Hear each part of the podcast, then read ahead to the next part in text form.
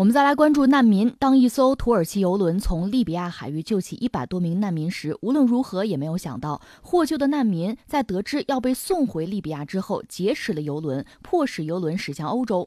三月二十八号上午，马耳他军方已截获被劫持的游轮，特种部队士兵登船对事件进行调查。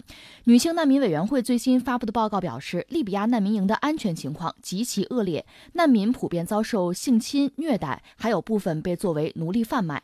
周三，意大利内政部长萨尔维尼表示，一艘土耳其游轮当天在利比亚海域救起一百二十名难民之后遭到劫持。马耳他当局公布的难民人数是一百零八人。由于当时不确定游轮的目的地为马耳他还是意大利的兰佩杜萨岛，萨尔维尼誓言，意大利将会坚决阻止游轮进入该国海域。据联合国高级难民署预计，利比亚共有约六十七万难民，其中五千到六千人被羁押在难民营。中，与此同时，负责管理政府难民营的利比亚海岸警卫队鱼龙混杂，成员包括宗教极端主义人士、民兵，甚至人口贩子。部分海岸警卫队成员本身就在参与难民的人口贩卖。这是利比亚的难民啊！这样我们要聊这个话题，恐怕就得先先说说利比亚。说到利比亚，人们就想起那个已经死去的卡扎菲了哈。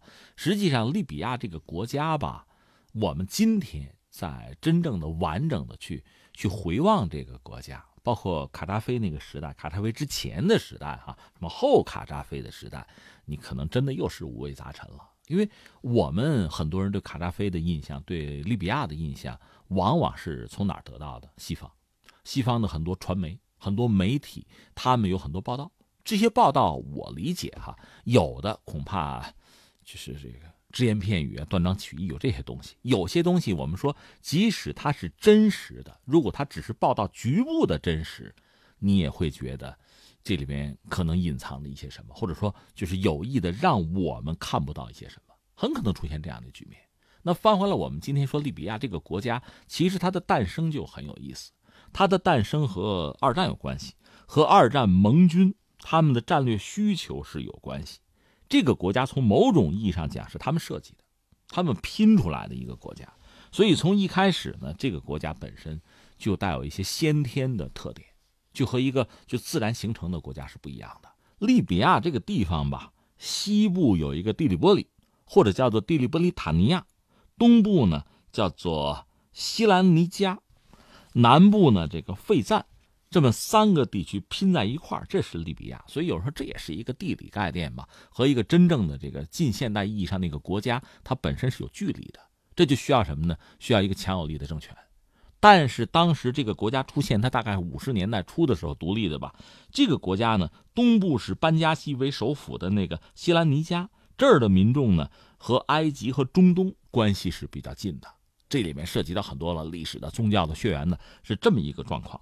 而这个在一九一二年以前呢，这个西兰尼加呢是奥斯曼帝国的海外的领地，西边那个地里波利塔尼亚呢那儿呢和谁比较近啊？北非和摩洛哥、突尼斯关系比较紧密。另外南部的这个费赞这儿和谁比较近呢？撒哈拉地带和非洲国家比较亲近。其实本来是三块当然这么说也不合适了。如果说就没有这个国家的话，这三块实际上属于三个或者更多的不同的国家和地区了。但是现在我圈在一块把它愣攒成一个国家拼起来，叫做就叫做利比亚。那这意味着什么呢？作为执政者，你得想办法，那确实得得团结呀，得凝聚啊。而这种做法本身就是中央集权的做法，那可能地方的民众是不喜欢的。所以卡扎菲政变上台之后，他的很多做法。其实，就作为地方上一些人一直是不喜欢，或者说是反对的，是排斥。但是呢，因为卡扎菲他有枪啊，呃，政权相对比较强大吧，也比较稳定吧，所以愣压着，这是一个国家没有问题。那你也明白这个意思。卡扎菲一旦倒台死掉的话，那就是分崩离析这个局面啊。在卡扎菲政变之前呢，利比亚是一个王国吧，就是所谓的邦联制是比较散的。那他上台之后。搞就是中央直接统治整个国家吧，所以这个做法呢，东西部的民众一直是不满的。或者我们这么讲，如果你去揪卡扎菲本人的这个身份身世，就他的出身，他本身是这个费赞地区的一个叫伯伯尔人的游牧家庭，这是他，他本身又是一个高度阿拉伯化的一个人，所以我们说这个利比亚这个国家三大块吧，属于不同的这个民族，有不同的这个亲近的这个对象啊，所以他只能赢得其中一部分人的拥护亲近。那恰恰是这部分人拥护和亲近，就意味着那两部分人对他还是排斥和警惕的，就这么一个状况。只不过呢，他有手腕吧，所以利比亚这个国家治理的还算稳定。我们说一度是比较稳定的。那他在台上的时候，利比亚有石油，另外他确实有一些手腕。你看，呃，全民大概免费的教育和医疗吧。当然，他也怕有的人把他掀翻在地，他那个教育里面可能连外语都不学了。一度是这个样子，就是维持他的一个稳定的统治。呃，当然很多人呢对他反感。刚才我们讲这个基础摆在这儿，别管你是谁，只要你出身在这儿，我就反感。所以我们看后来卡扎菲被推翻吧，西方的媒体是要么是有意为之，要么就是完全的无知和外行，简单的把卡扎菲被推翻这事看作是一次民主的胜利就完了啊，推翻暴君了，推翻暴政了，不是那么简单。同样的故事，你看看叙利亚。叙利亚这个事情，按照西方媒体渲染呢，也是这个民主啊暴政之间的斗争。这可能在西方是这么玩的，但是在叙利亚本身，那个宗教的斗争，不同教派之间的斗争，那也是主旋律，甚至是最重要的旋律。这你要看不到，你看不全面的话，你就偏听偏信，你就很容易做出错误的决定。就是这样，我们就不说这个伊拉克了，那个萨达姆，你要骂他是暴君，也有一些证据，但关键是他一倒，你想。什么都放出来了，极端组织都放出来了。他在的时候还压得住，同样道理，卡扎菲在的时候还压得住。卡扎菲一掉台，这回有意思了。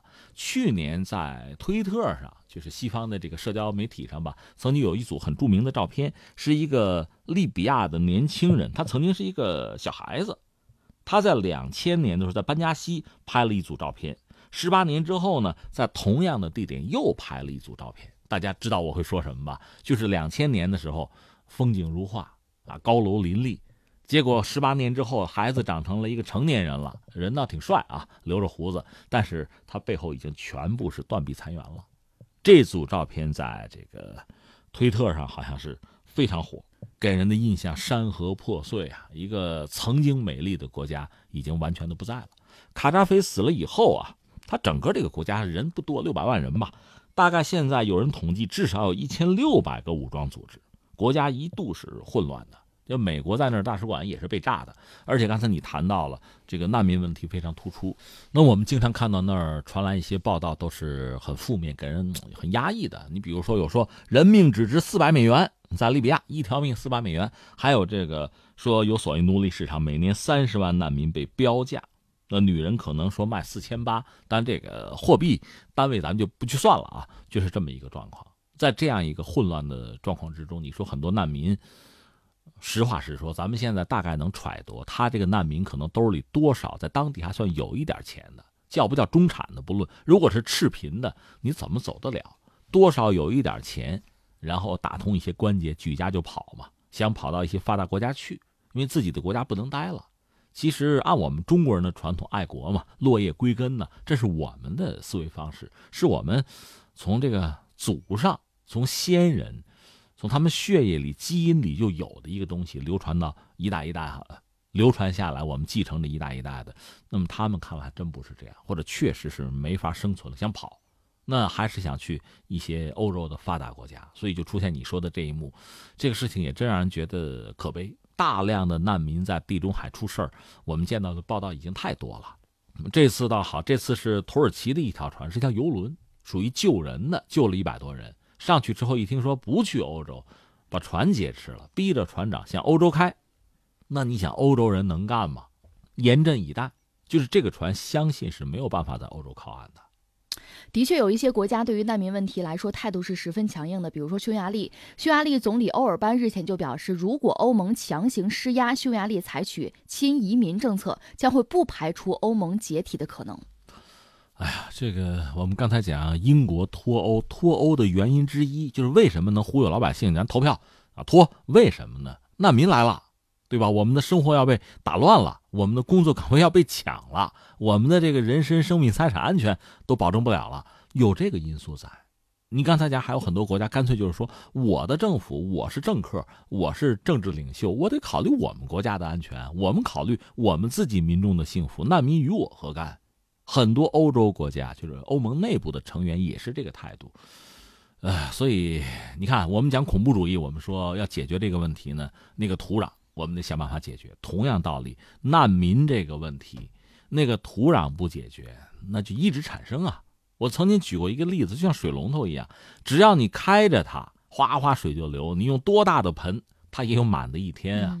那你得把水龙头想办法关上。那翻回来，我们问利比亚这事儿是谁造成的？当年英国、法国打仗的时候多积极啊！美国往后哨，他们俩是冲在前面的，把卡扎菲弄死之后，不管了。伊拉克也是这样啊，当年给伊拉克人民带去了所谓民主，然后不管了，就乱下去了，就是这么一个状况。你不负责任的！